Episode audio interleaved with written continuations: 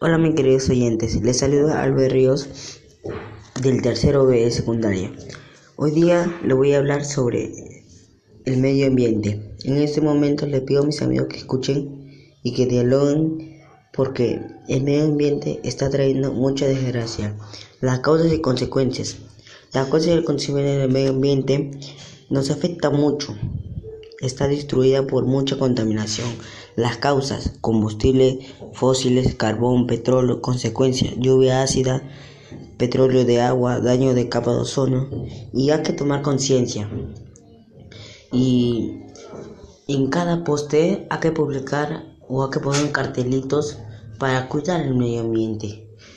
Y, y acá, queridos oyentes, yo termino de hablar este, de hablar y que yo me comprometo que mi familia tome reflexión. Gracias a todos compañeros.